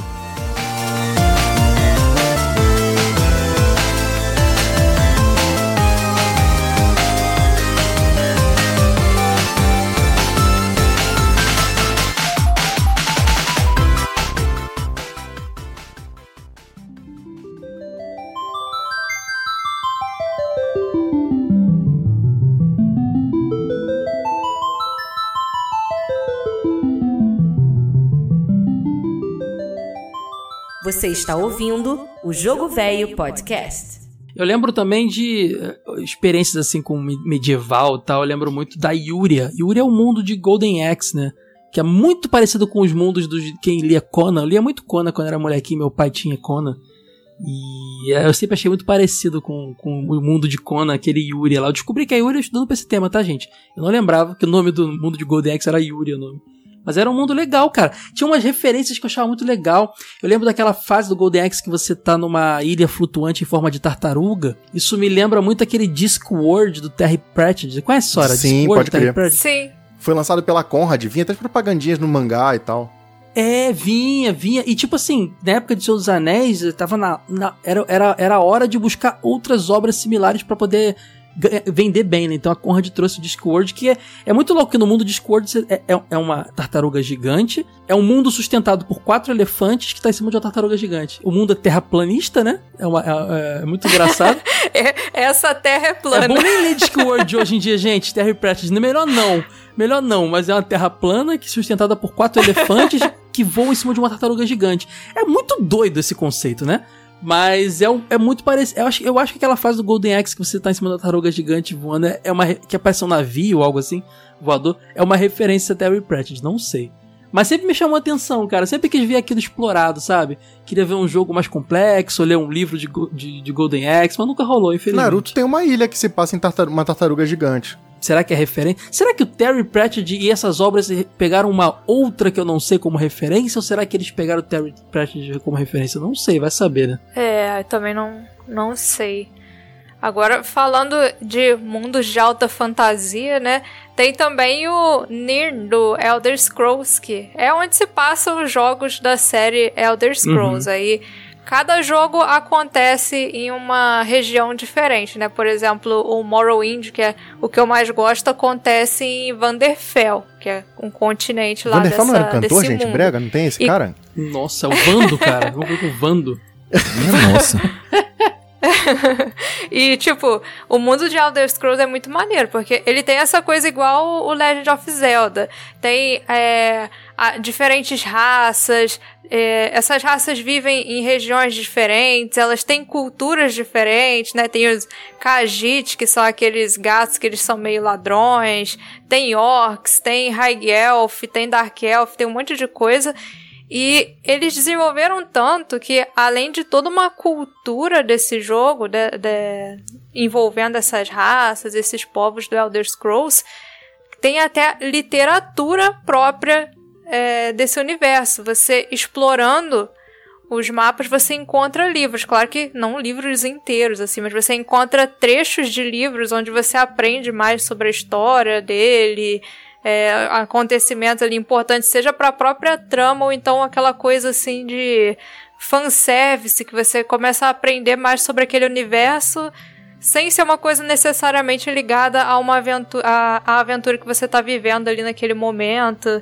Então acho que num episódio de mundos de videogames, Elder Scrolls não pode ficar de fora não. Ah, tem um mundo que não pode ficar de fora dessa lista também não. Um mundo que você tá andando tranquilamente e começa a chover vaca. Meu amigo, um mundo desse ele tem que fazer parte Chover desse podcast. Vaca é o do Earth of Jim? Sim, o mundo de Ah, tá. porque eu- Vaca eu só lembro de, de comercial da MTV e, de- e Earth of Jim, onde Quando tinha ele falou vaca. não sei vaca, eu porquê, lembrei de Sunset Rider, eu já Um falei, ele vai fazer essa louco desse, menção meu mesmo?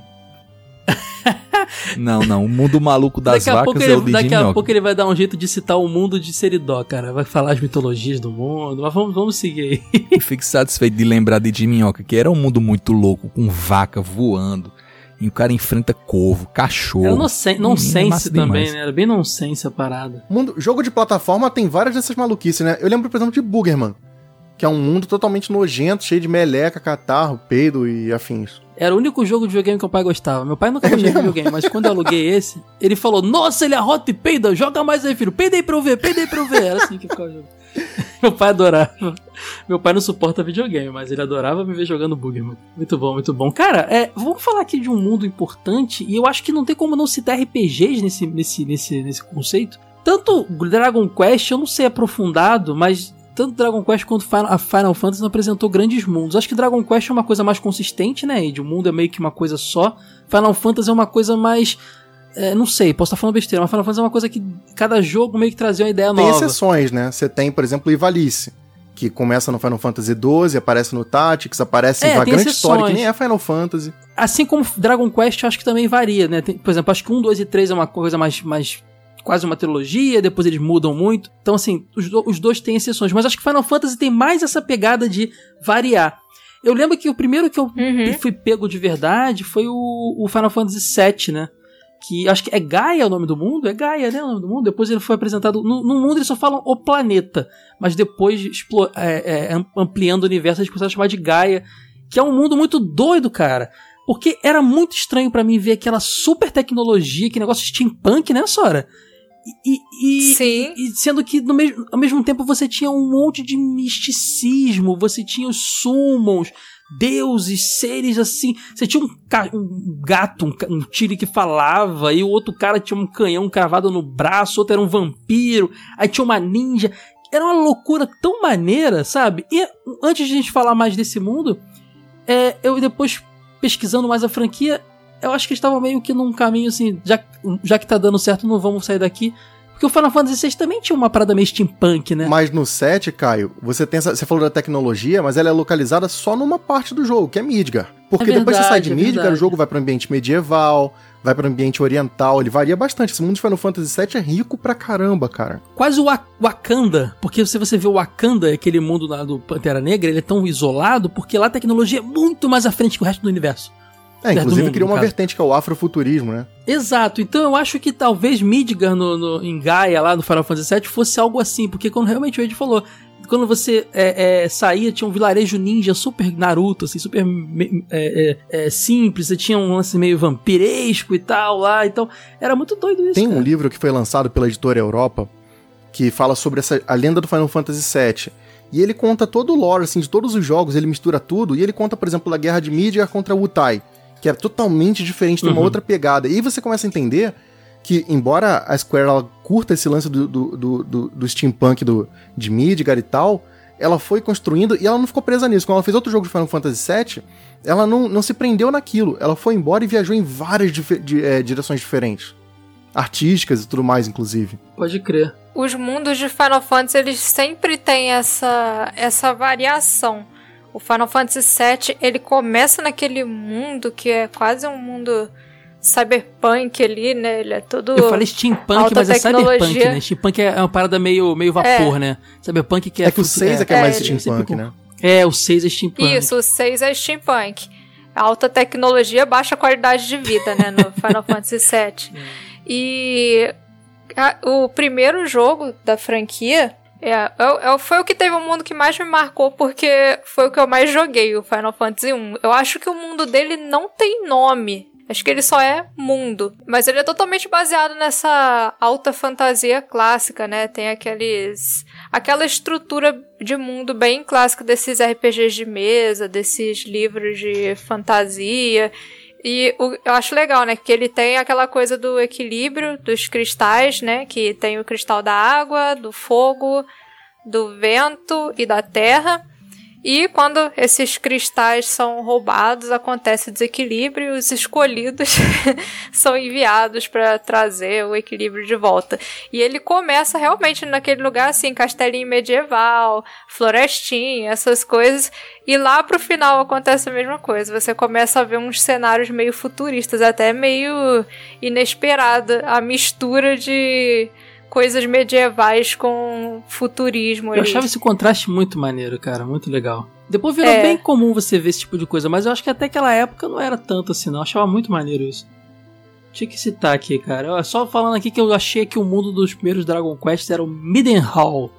O nome do, do reino, né? Não era bem o mundo ainda, era um reino ali que era apresentado. Cara, mais um que eu tenho que citar aqui, porque a gente sai totalmente do que a gente tá falando, que é plataforma RPG, e fala de jogo de corrida, que é o F0, cara. Porque o F0, eu ainda- quero fazer um, um- um podcast desse jogo, desse jogo. A gente meio que fez um episódio de jogos de início de geração. Que eu lembro que eu fiquei um bloco inteiro falando dele, eu quase que queimei todos os assuntos ali. Porque ele se passa num futuro, depois de uma terra devastada, em outros, outros planetas, onde bilionários, trilionários fazem corridas sanguinárias com carros quase que, voa, quase que naves voadores e tal. Esse é um futuro mais próximo da gente do que o futuro de Mega Man, Eu viu? acho, cara, eu acho. Acho que o futuro vai ser Velozes e Furiosos no espaço mesmo, Esse cara. negócio do Essa Velozes e Furiosos aí. no espaço, ele é verdade ou é meme? Eu não vejo a série. Tem isso? Verdade. Não, tem, tem só. Acho que tem. Agora tem até Mentira. super-herói. Ah, mas é animação, Furiosos, né? É loucura. animação, não é filme. Ah. Sério. Procura. É, Não, acho que é isso, Sora? filme. É Mano, eu parei no desafio em Tóquio, É, gente. não, pra tá- mim tá ainda era a historinha do louco. Drift. não, eu, tá rolando Eu- um papo de, um, de uma fusão do. É. Uma fusão de. Velozes e Furiosos e Transformers. Não, de fusão de Velozes e Furiosos com Jurassic Park. Aí, aí botaram a foto do, do Cadillac sem dinossauro. Ah, gente, se for isso, então parabéns. O Vin Diesel vai virar o Capitão Falco. Aí, cara, seu mundo futurista. Cara, eu tô vendo aqui que tá com. Diretor confirma que Velozes e Furiosos 9 terá cenas no espaço. ah, É gente. Aí, aí ó, rolou até F0 agora. rolando aí então. Ah, mas vem cá. O, o, como é que é o nome daquele cara lá, o, o da Tesla lá? Como é que é o nome dele? O... Elon Musk. Elon Musk não botou um carrinho pra voar no espaço?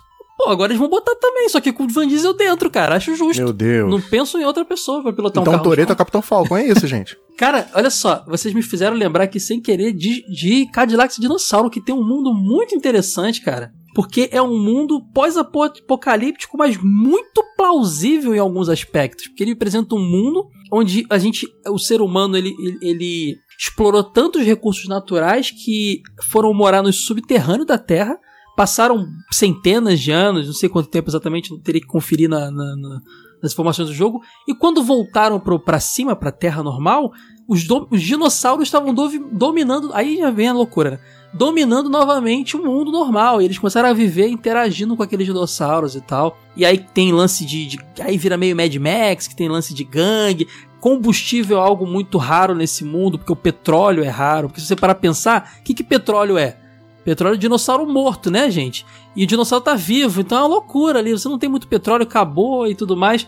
Isso cria toda uma, uma, uma, uma, uma- uma- umas situações tão interessantes nesse mundo, cara. E é uma crítica social bem maneira. Então misturou também. tudo, porque, por exemplo, Final Fantasy, você tá vivendo o momento da exploração excessiva de recurso. A história do jogo é essa. Ah, então Cadillac É Dinossauro é, a continuação. gente. E a terra dos dinossauros do Mario aí, ó. Tudo ligado, Caraca, cara. hein? que, aí, nós estamos... não, descob- não tinha como terminar de uma forma mais louca. Só se, só se caísse vaca mesmo do céu agora.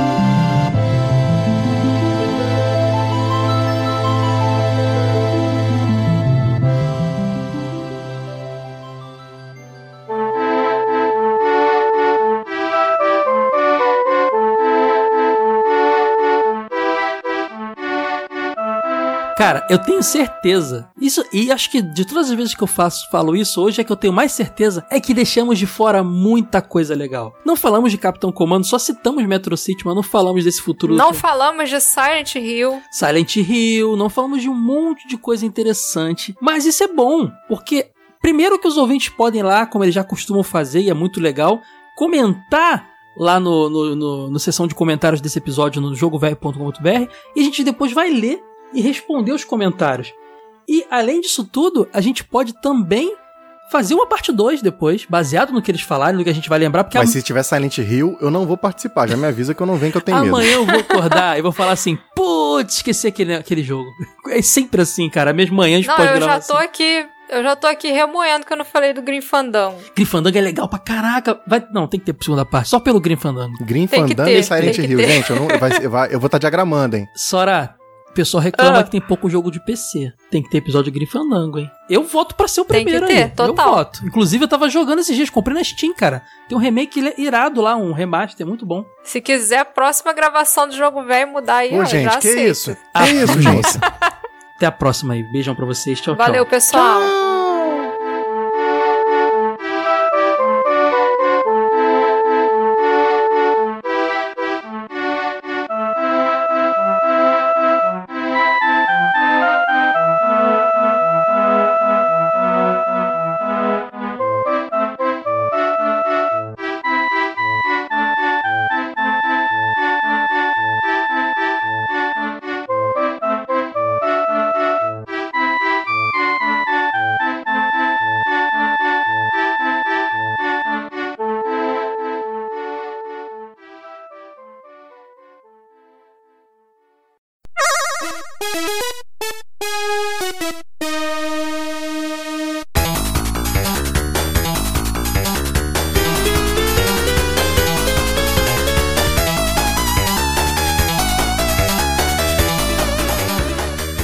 Bem-vindos ao Fase Bônus! Hoje vamos ler os feedbacks do episódio número 94, onde o Ítalo fez sua trinca, falando de Gunsmoke, Wild Guns e Wild West Cowboys of Mumesa, jogos que trazem a essência de sua terra, São José, São José do Seridó, já ia falar São Zé, São José do Seridó, tem essa pegada faroeste muito, muito bacana.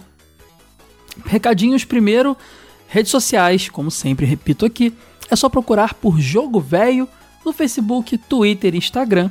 Você também pode entrar no nosso grupo lá no Telegram, telegram.me barra Jogo Velho. A gente troca ideia o dia inteiro de nostalgia.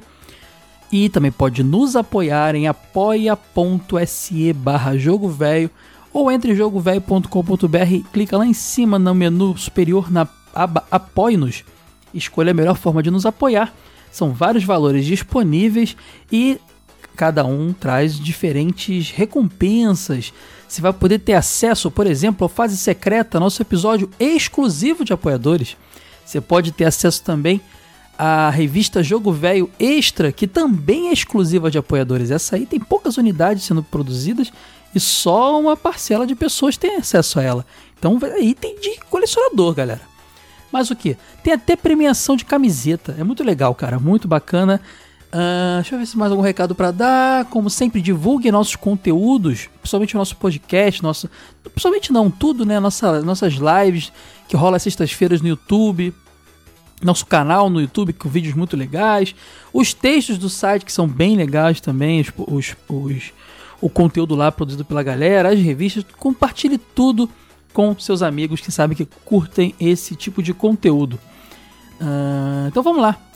Esses feedbacks ele- eu vou começar de um jeito um pouco baixo astral, porque teve um comentário um pouco ruim aqui, desagradável, que geralmente eu não gosto de dar muita atenção, até foi respondido diretamente à pessoa lá no jogovelho.com.br, inclusive, encontre o episódio que você quer comentar lá em jogovelho.com.br, que esses comentários serão lidos aqui depois. Mas o comentário não é muito legal é, e, e serve como um. Um. Como é que eu vou dizer? Serve como uma forma de. A gente mostrar aqui nossa, nosso posicionamento e levantar alguns debates aí com, com, com relação a, a- a como a gente. As nossas ideias assim de, com relação à amizade, relação à relação com os ouvintes e tudo mais. O Marcelo Mabuti comentou várias vezes no post alguns comentários é, reclamando do Ítalo, mas um deles em especial foi nos incomodou muito, me incomodou muito. É, e eu vou ler agora, vocês vão ver como ele é um pouco pesado. Ele fala: Eu não vou ler os outros comentários porque eu acho que não precisa enfatizar mais, mas esse aqui ele fala: O Ítalo, eu não tenho esperança nenhuma. O cara acha que a gente vai ficar frustrado. Isso foi um comentário meu dentro do episódio. Aí ele, ele separou. E depois ele botou: Eu aposto que durante a nossa discussão ele ficou arrependido de ter escolhido esse tema porcaria. Ele destacou a frase do Wade. A gente não queria acreditar que era algo tão pouco criativo. Outra frase minha. Leitores estão recebendo a revista atrasado por sua causa. Frase do Wade. A gente te deu uns créditos achando que era uma coisa muito inteligente. Frase do Wade. Outra do Wade. Vamos regravar a introdução e fingir que é outra trinca da Sora?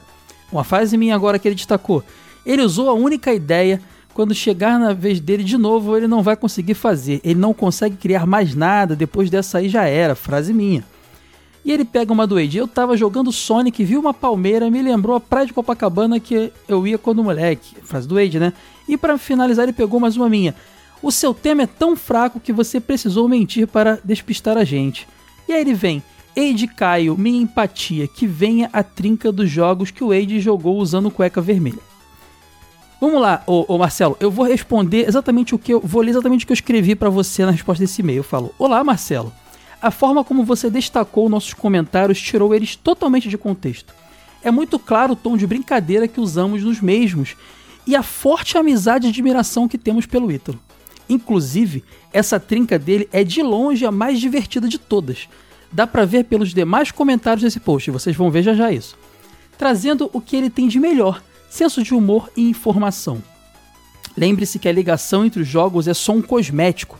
O, o foco do episódio é falar de três jogos que não dariam um episódio completo, mesmo que muitos deles, no fim, se mostrem merecedores de um. Bom, é isso. Vim apenas contextualizar os comentários separados para que não crie nenhum mal entendido. Quando você fez isso, primeiro que essa, essa perseguição com o Ítalo que estava rolando nesse post, tantos comentários seus assim negativos, já é desagradável.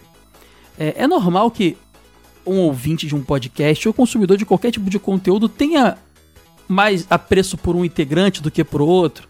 Até tenha seu desprezo por alguém, eu não tô aqui nem pra discutir esse tipo de coisa. Mas quando você faz esse tipo de. de, de, de ataque, de certa forma, é, é, aí você sai totalmente da filosofia que eu tento trazer pro Jogo Velho Podcast e acho que posso até dizer que é a filosofia do projeto como um todo, porque eu converso muito com o Ade, que é de criar um ambiente agradável a toda e qualquer tipo de pessoa. E saudável, respeitoso, prezando mais a qualidade do que a quantidade. Eu acho que isso é o grande, é o grande objetivo do podcast, com certeza eu posso dizer isso, e com certeza também acho que eu posso dizer pelo Wade e dos outros demais amigos, o projeto todo. E então, assim, o, o, o, o Wade até comenta também aqui o fato dele dele diz, é, enaltecer, além de como eu enal- enalteci o bom humor e a informação do Ítalo, porque é isso que a gente tem trazer nos podcasts. É bom humor e informação. Então, é, esse tipo de comentário que você traz aqui, esse tipo de atitude, não é bem-vinda. Primeiro, por ser um ataque direto e desleal ao integrante. E segundo, que. Porque não foi nem construtiva a crítica, sabe? Não foi tipo, oh, poxa, Ítalo, não tá legal esse tipo de abordagem, não sei o quê. Não foi esse tipo de coisa.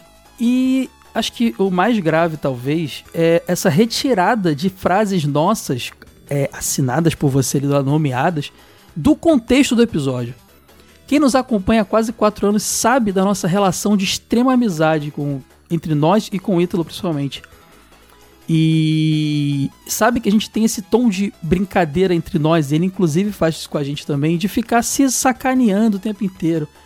Se você ouve o episódio, você entende completamente a leveza dele. E essas frases fora de contexto do episódio, elas ficam pesadíssimas. E eu, sinceramente, fiquei muito incomodado com isso. Eu peço que isso não se repita mais, tá, Marcelo? Bom, passado isso, agora eu vou ler um monte de comentário bacana, porque esse podcast, pessoal, amo o Ítalo, galera. Esse podcast foi sucesso. Só vou começar aqui pelo Cadu. Meus caros velhos, vim aqui elogiar o trabalho de vocês. Os podcasts são cada vez melhores. Adorei a trinca do Ítalo. Mesmo que o motivo dela não tenha sido tão surpreendente. Aliás, se fosse a que a Sora comentou, seria épico. Mas eu curti as escolhas, principalmente o Wild West Cowboys of Mumesa, que eu desconhecia. Acabei de experimentar e gostei pra caramba. Que baita escolha. Parabéns por mais um ótimo cast e continuem com essa evolução que tá lindo de ver. Ou melhor, de ouvir. Abraço. Obrigado, Cadu. Cara, eu adoro apresentar jogo novo pra galera. aqui. Jogo velho e novo, né? Eu também conheci muita coisa legal com meus amigos Eide, Ítalo, Sória, Edu, Lucas, todo mundo envolvido no projeto. É muito legal isso. Abração, Cadu. O Gladson Santana veio com mais um livrão, porque ele gosta de escrever, mas vamos tentar ler aqui. Pô, velho, vocês falaram de Gunsmoke. Gunsmoke poderia ficar falando desse jogo por muito tempo. Primeiro, ligação afetiva, por ser o primeiro jogo que o meu irmão comprou em casa. Lembro da imagem do cartucho da CCE de um cowboy em cima do cavalo. Segundo, foi o primeiro jogo que não virei, mas pedi ajuda do meu irmão que virava a versão do arcade como o do Top Game. Terceiro, sempre gostei da temática de Velho Oeste, então estava tudo ali, parecia real. Bem, poderia listar várias coisas, mas as músicas ah, não tem como não gostar da musiquinha. Lembrando que é um jogo de 85, voltando para o episódio. Aí ele fala aqui, voltando para o episódio anterior, ah, falando do episódio dos controles. Um controle de- com botão turbo é o maior cheat que poderia ser feito, ah, ajuda muito. É um jogo que prova, é, é um jogo que prova que vocês não são charlatões, como alguns aí com suas notas quânticas. Ah, ele, agora entendi o que você quer escrever aqui, Edson. É, é um controle turbo nesse jogo faz toda a diferença, né? Pode crer. Ah, ele fala que ah, vocês não são charlatões como algum. Aí ele começa a criticar, a alfinetar outros podcasts. Eu não vou trazer esse, esse- levantar esse, esse lance aqui porque não é, não é legal. Bom, ele começa aqui a elogiar a gente pra caramba. Ele fala que eh, somos old gamer raiz. Eu agradeço muito o carinho, Gladys. Um forte abraço pra você, cara. Obrigado mesmo pelo seu comentário. O Daniel Mesquita fala: Achei que os jogos seriam Sunset, um remake do não lançado Sunset e Sunset para Android. O link seria jogos com o Cormano. Maravilhoso. É cara, seria a cara dele. Eu acho que talvez ele teria feito se a gente não tivesse enchido o saco dele. Concordo com a Sora, acho muito engraçado o Ítalo amar tanto o Cormano. Gostei dema- demais da trinca do Ítalo, no fim das contas. E ele tirou onda quando todos acharam que ele tinha inventado na hora, mas ele realmente tinha os motivos em, em detalhes. Time completo é muito bom. Abraço. Valeu, Daniel. Abração pra você. Ó, Robert Pena, bom demais. Como me divirto com vocês. Quero fazer parte da família. Já é, cara. Se você tá aqui conversando com a gente, nos ouvindo, você já tá na família Jogo Velho, cara. Ó, o Blastose aí comentando. Melhor programação.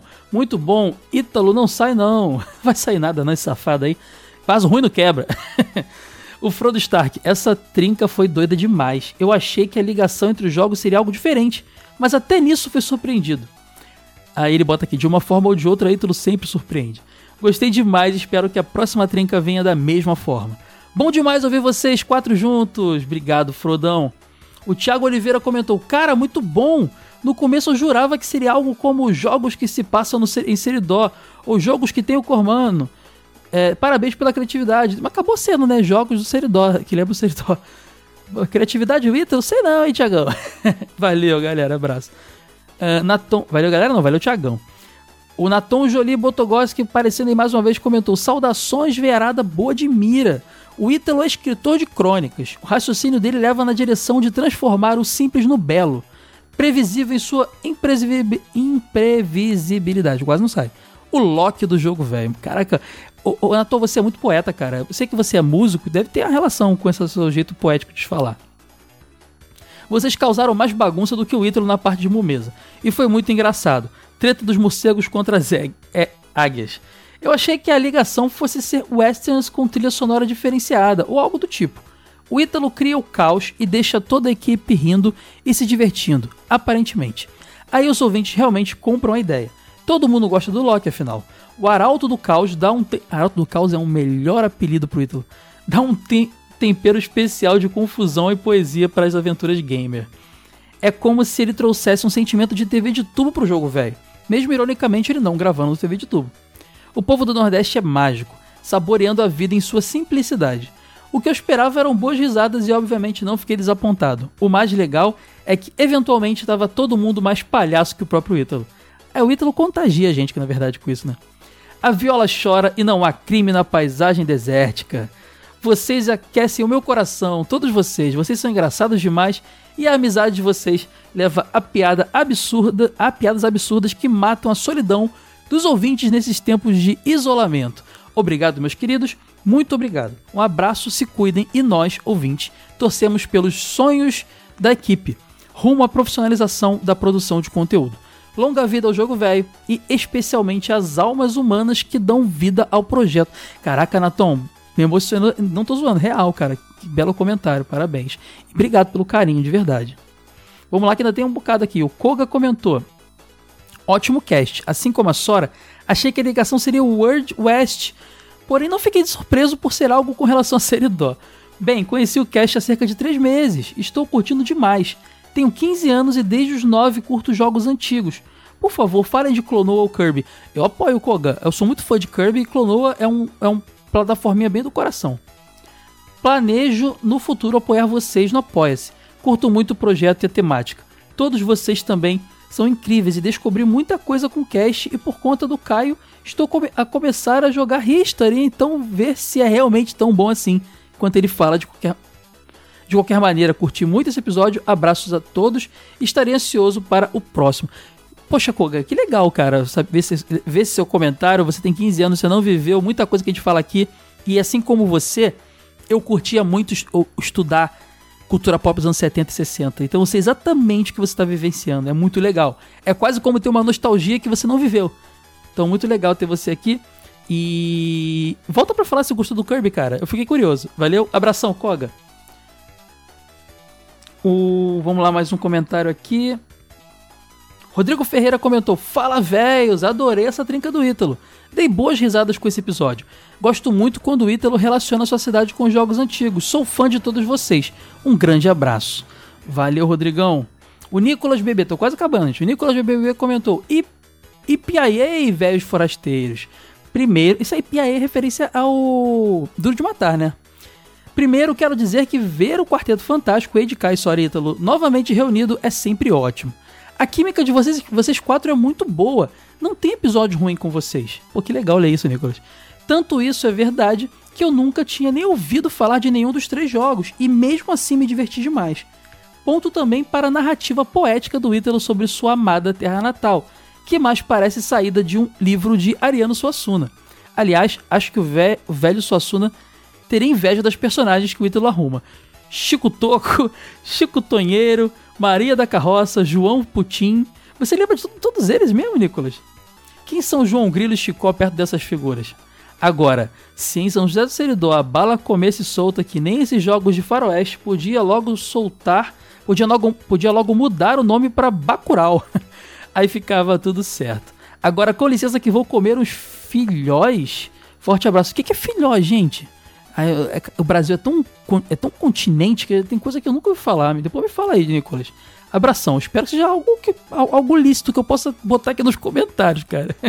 Abração. Vamos ver mais aqui. Renato Berribili comentou.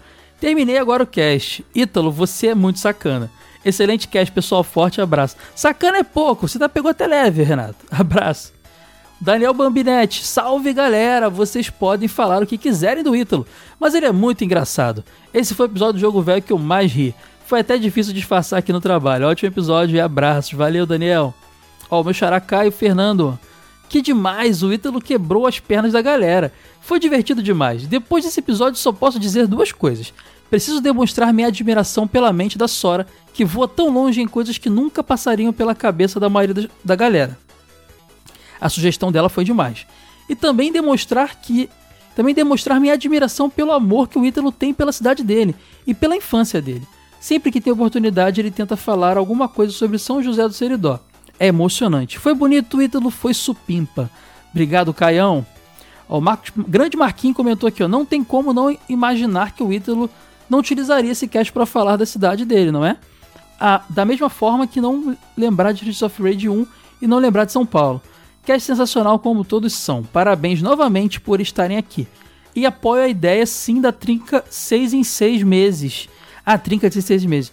Ou até aparecer a galerinha Lucas e Edu, quem sabe. Tudo bem que a trinca do Edu será Zelda Zelda. Obrigado, amigos. Valeu, Marquinhos.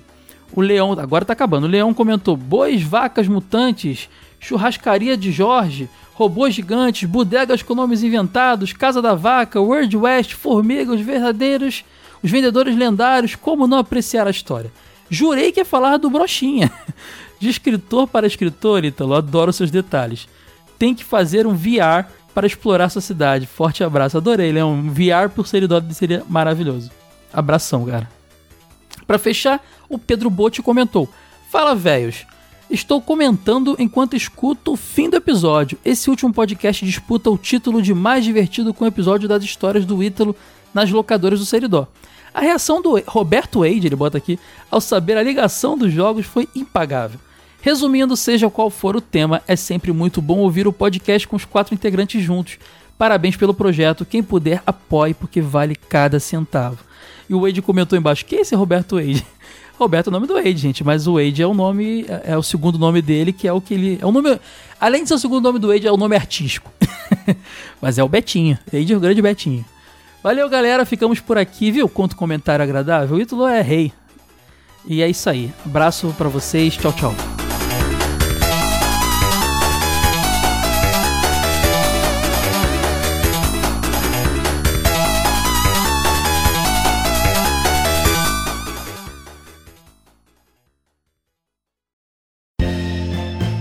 Esse episódio foi editado por Caio Hansen.